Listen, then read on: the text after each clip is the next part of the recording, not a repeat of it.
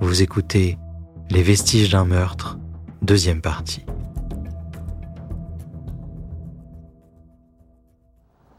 Le 22 mars 1988, au cœur d'une forêt au sud de Saint-Louis, commença l'enquête d'un des cas les plus mystérieux jamais rencontrés par une patrouille de l'État du Missouri. L'enquête portait sur des fragments d'ossements humains.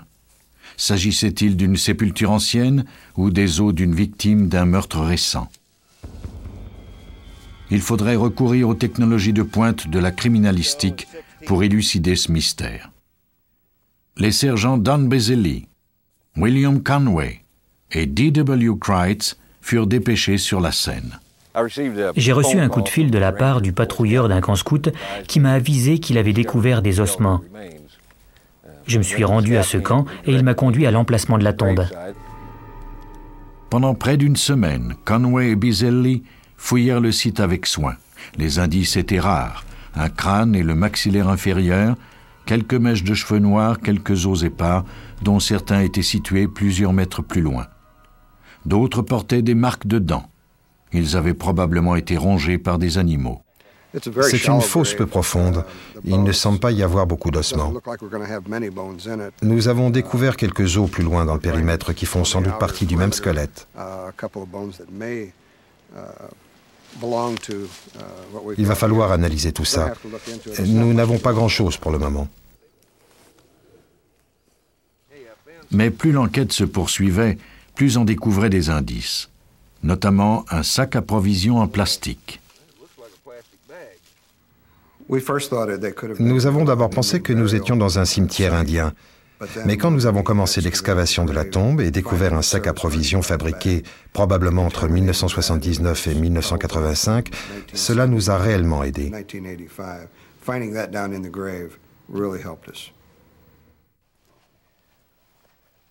Un autre indice allait bientôt jouer un rôle important dans la découverte de l'identité de la victime. Il s'agissait d'un bouton de métal sur lequel était gravé le logo Texwood.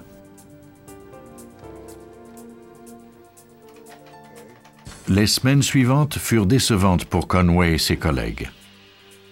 L'enquête préliminaire révéla que les ossements provenaient d'une femme de 25 à 30 ans, mère d'au moins deux enfants. L'identification de cette victime paraissait facile compte tenu que sa dentition était en excellent état. Le crâne et les dents qui ont été trouvés n'indiquaient ni carie ni obturation, ce qui est très rare chez les Nord-Américains. Nous avons ainsi pu éliminer plusieurs dossiers de personnes disparues. Ils contactèrent l'anthropologue légiste Michael Charney de l'Université d'État du Colorado reconnu pour son talent à identifier des individus à partir de fragments de squelettes. Ses connaissances extraordinaires lui permettent de découvrir l'âge et même de reconstituer l'apparence physique d'une personne disparue. J'ai dit attendez une minute. La première chose qui m'a frappé, c'est qu'il ne s'agissait pas d'une femme blanche. C'était une orientale, quelqu'un de souche mongoloïde, amérindienne, chinoise, japonaise, inuite ou quelque chose de genre. Charney avait tout de suite vu ce qui avait échappé aux enquêteurs. Les personnes blanches ou noires ont des visages relativement étroits et longs, alors que les peuples de Mongolie et d'Asie du Nord-Est ont des visages beaucoup plus larges. Pendant ce temps, les enquêteurs poursuivaient leurs recherches à partir des autres indices découverts dans la tombe. Leur attention était principalement axée sur le bouton et son étrange logo. Nous avons pensé que ce bouton serait facile à identifier à cause du mot Texwood qui était inscrit. Nous avons téléphoné au Texas dans l'espoir que quelqu'un là-bas saurait quelque chose. Nous avons trouvé toutes sortes de manufacturiers du nom de Tex ou Texwood au Texas, mais il n'y avait pas de lien possible avec le bouton. Finalement, nous avons contacté les douanes américaines et quelques heures plus tard, un agent de New York nous a rappelés. Il nous a mis en contact avec un représentant de Texwood, une compagnie qui fabriquait des blue jeans à Hong Kong. On les surnommait les Levi's de l'Orient. Texwood distribuait ses jeans exclusivement en Asie. Ce sont des jeans plus étroits et dessinés spécialement pour s'adapter au physique des Asiatiques. Le portrait de la victime commençait à prendre forme. Et plus importante encore, il correspondait à ce que Michael Charney avait découvert, une femme mince, asiatique, entre 25 et 30 ans, mère d'au moins deux enfants. Jusqu'à présent, toutes les tentatives d'identification de la victime avaient échoué. Charney leur fit une suggestion. Pourquoi ne pas tenter de recréer le visage de cette femme? La reconstitution d'un visage à partir d'un crâne est une des techniques les plus spectaculaires de l'arsenal de la criminalistique. Elle requiert avant tout une grande précision mathématique. Une série de chevilles de caoutchouc sont fixées au moulage du crâne. Ces chevilles indiquent l'épaisseur de la chair à certains points stratégiques du visage. Elles sont ensuite reliées entre elles par des languettes d'argile. Peu à peu, le visage apparaît. On place des yeux de plastique dans les orbites, ce qui redonne littéralement vie au crâne. Un modelage soigneux et l'utilisation d'une éponge humide permettront de donner une texture réaliste à la peau. Un peu de peinture, une perruque noire et voilà la transformation complétée. Pour la première fois, nous avons un aperçu du visage de la victime. Quelqu'un pouvait-il maintenant reconnaître le visage reconstitué par l'équipe de Michael Charney? Le 24 août, on publia la photo du visage dans un journal de Saint-Louis. Trois jours plus tard, deux personnes appelaient pour signaler avoir reconnu le visage. Il ressemblait à celui de Bon Chi Naihaus. Cette mère de deux enfants était originaire de la Thaïlande. Ses amis ne l'avaient pas vue depuis la fin de 1983. Bonchi était l'épouse de Richard Nyhouse, ancien GI dont elle avait fait la connaissance à Bangkok pendant la guerre du Vietnam. Nous avons rencontré une première fois M. Nyhouse qui semblait vraiment être un citoyen très bien. Il avait une belle maison, bien entretenue. Vous savez, un honnête citoyen dans un quartier aisé. Il travaillait à temps plein et avait un revenu substantiel. Il élevait ses deux fils qui allaient à l'église et étaient de bons élèves. Nyhouse justifia l'absence de sa femme en déclarant qu'après une série de disputes en décembre 1983, elle lui avait dit qu'elle le quittait, lui et leurs deux fils, et retournait vivre à Bangkok. Les enquêteurs doutaient de la véracité de cette histoire. Il ne leur restait plus qu'à découvrir si la victime de la forêt était bien Banchi Nayas. Il a été très coopératif. Il nous a même donné des photos de famille afin de nous aider dans notre enquête. Les photographies n'étaient pas idéales, mais Michael Charney fit son possible. Comme la photo avait été prise d'un certain angle, il fallait retrouver exactement le même. Malgré les difficultés qu'il eut à faire concorder le visage sur la photo et le crâne, Michael Charney fut bientôt convaincu qu'il s'agissait bien de Banshee. Quand nous avons appris que Charney avait réussi la superposition de la photo de Banshee House et du crâne que nous avions découvert, l'enquête a pris une toute autre tournure. Nous savions maintenant qui était notre victime et nous avions un suspect en la personne de M. Nyhouse les enquêteurs découvrirent rapidement une série de faits incriminants.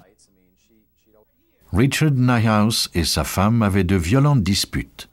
Richard avait pris plusieurs jours de congé en décembre 1983, au moment même où sa femme avait disparu.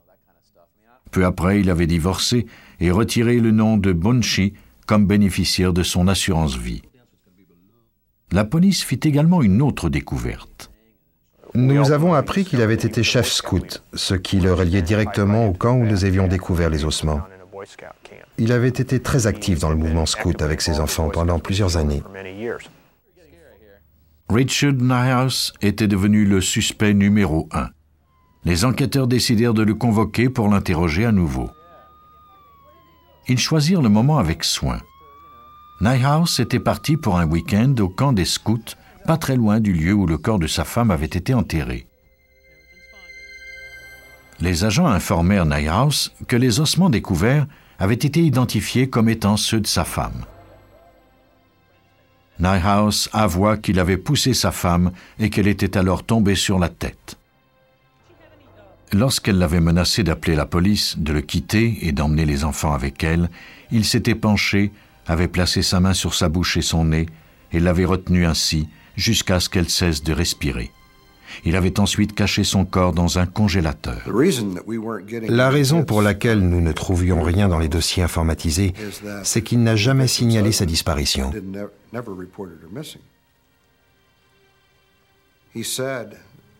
Il avait raconté qu'il était allé la conduire à l'aéroport et qu'elle était repartie pour la Thaïlande. En fait, il l'avait assassinée, cachée dans son congélateur pendant trois mois, puis il l'avait transportée au ranch scout pour l'enterrer.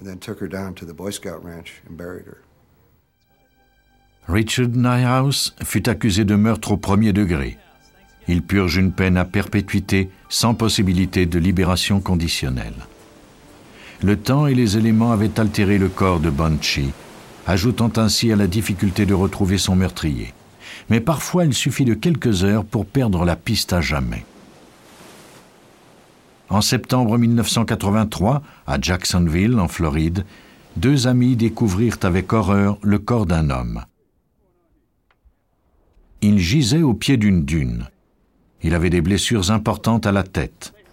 Les détectives du bureau du shérif de Jacksonville répondirent rapidement à l'appel. Il n'y avait aucune pièce d'identité sur la victime. Les seuls indices étaient une queue de billard cassée et une série d'empreintes de pas qui menaient à des empreintes de pneus dans le sable. Les policiers prirent soin de bien sauvegarder les indices et ils les recueillirent un à un. Les empreintes de pneus étaient les plus prometteuses. Leur présence était un vrai coup de chance. La pluie, une simple brise ou un mauvais pas et elles auraient été détruites. Conserver ces empreintes était délicat.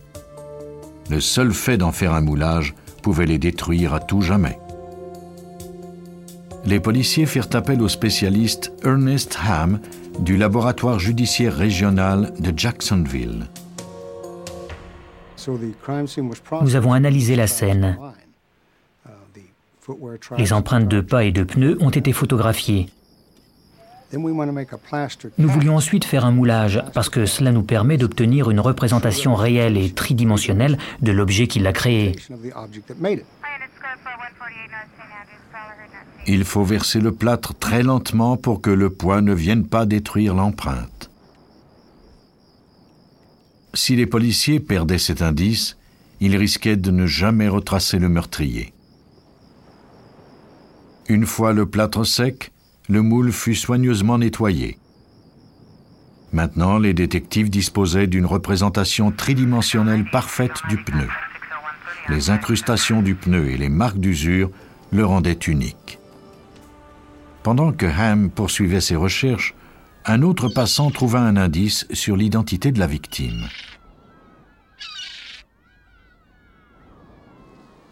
Le portefeuille appartenait à un marin de 21 ans qui travaillait sur un navire amarré à la base aéronavale de Mayport à Jacksonville. Un officier du navire fut appelé à la morgue. Il confirma que la victime était bien Jeffrey Michael Russell. On pratiqua ensuite une autopsie. Le jeune homme avait été battu, sans doute avec la queue de billard découverte sur la scène. Il n'y avait aucune empreinte digitale utilisable. On lui avait ensuite tiré une balle dans la tête à environ 60 cm de distance. Le médecin légiste recueillit un projectile de calibre 357 dans la tête de la victime. Les camarades de bord de Russell déclarèrent tous qu'il était apprécié. Il était sorti avec des amis la nuit de sa mort. On pouvait croire qu'il avait peut-être même trinqué avec ses meurtriers. La dernière fois qu'on l'avait vu, il quittait une fête et avait prévu faire du stop pour retourner à la base. Pendant que les policiers tentaient de reconstituer la nuit de la victime, Ham poursuivait la tâche astreignante d'identifier le pneu. Après avoir examiné des milliers de motifs, il trouva finalement ce qu'il cherchait. L'empreinte découverte sur la plage avait été faite par un pneu couramment installé sur les pick-up.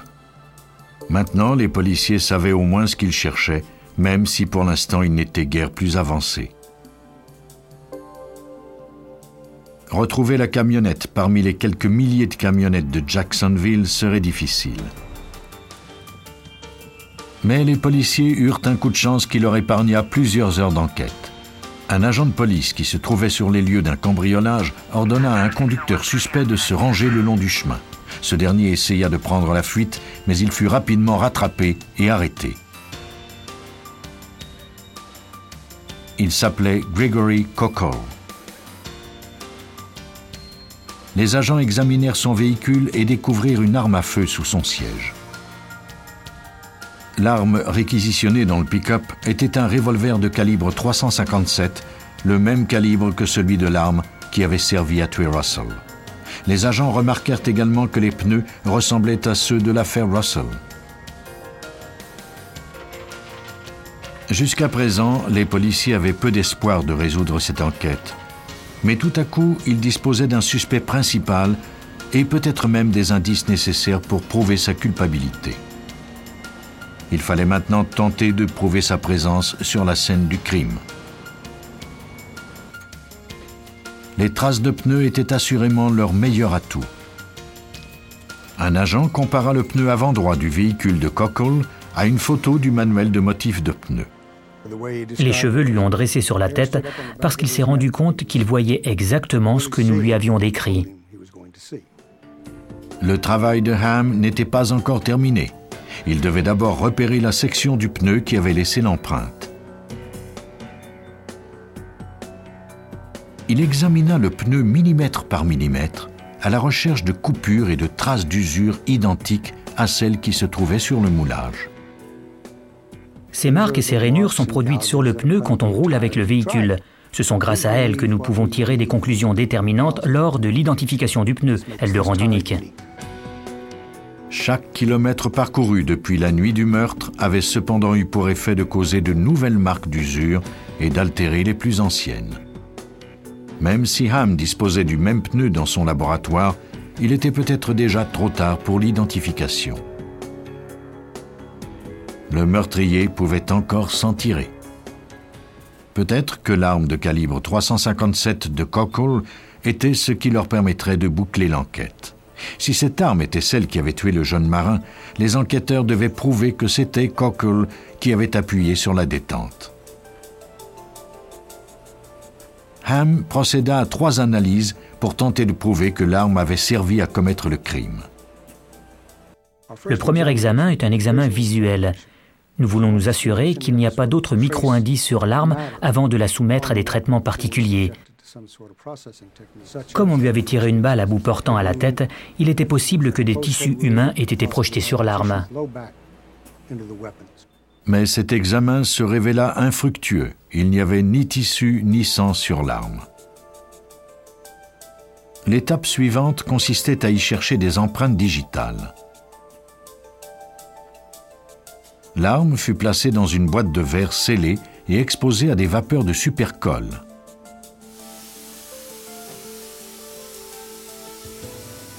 Ces vapeurs adhèrent aux empreintes et les rendent ainsi plus faciles à examiner et à comparer. L'empreinte sur l'arme fut comparée aux empreintes de Cockle prises lors de son arrestation. Elles étaient parfaitement identiques. Cockle avait donc tenu l'arme dans sa main. Pour l'instant, on n'avait pas encore établi que c'était bien cette arme qui avait tiré le projectile meurtrier. Il faudrait procéder à des analyses balistiques pour le vérifier. Le projectile obtenu lors d'un tir d'essai fut mis sous microscope pour être comparé au projectile qui avait tué la victime. L'analyste examine les rainures et les cloisons des deux balles. Un moniteur vidéo lui permet de voir les marques qui se trouvent sur le plomb. Si les marques s'alignent correctement, cela démontre que l'arme a tiré les deux projectiles. C'est précisément ce qui arriva. Les rainures et les cloisons sur les deux balles étaient identiques. Les enquêteurs disposaient donc de l'arme du crime. La poursuite venait de compléter sa reconstitution. Les événements de la dernière nuit de Russell étaient de plus en plus clairs. Le marin faisait de l'autostop pour rentrer à la base lorsque Gregory Cockle et l'un de ses amis s'arrêtèrent pour le faire monter. Mais plutôt que de conduire le jeune homme à la base, ils se rendirent à la plage où ils l'attaquèrent et lui prirent le seul dollar qu'il avait en poche. Cockle lui avait ensuite tiré une balle dans la tête. Les crimes commis par des inconnus sont peut-être les plus difficiles à résoudre. Mais les marques sur les projectiles et les empreintes de pneus ont démontré hors de tout doute la culpabilité du meurtrier. L'analyse criminalistique a permis de les mettre en lumière et de valider l'enquête. L'arme était celle qui avait tiré le coup fatal. Les empreintes digitales appartenaient à l'individu soupçonné d'avoir commis le crime. Le fait qu'il s'agissait d'un meurtre gratuit perpétré au hasard influencerait certainement la sévérité de la sentence de Gregory Cockle et de son complice. Les sciences judiciaires avaient permis de prouver qu'il avait tiré la balle meurtrière. Il fut condamné à mort. Son ami fut jugé coupable de complicité pour meurtre et condamné à 14 ans d'emprisonnement. Pendant des années, seuls les indices les plus évidents pouvaient servir à la résolution d'un homicide. Aujourd'hui, les méthodes rigoureuses de cueillette d'indices et leur analyse par des experts permettent à la police de s'assurer que rien ne sera laissé au hasard.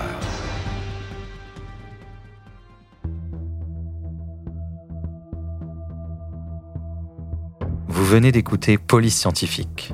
Si vous avez aimé ce podcast, vous pouvez vous abonner sur votre plateforme de podcast préférée et suivre Initial Studio sur les réseaux sociaux. Cet épisode a été écrit par Steve Zorn, Robert Whitehill et Robin Bates, et il a été réalisé par Rod Gardner et David Aycox. Police Scientifique est un podcast coproduit par Initial Studio et New Dominion Pictures, adapté de la série documentaire audiovisuelle New Detectives, produite par New Dominion Pictures. Production exécutive du podcast, Initial Studio. Production éditoriale, Sarah Koskiewicz et Astrid Verdun, assistée de Sidonie Cotier. Montage Johanna Lalonde. Avec la voix de Benjamin Septemours.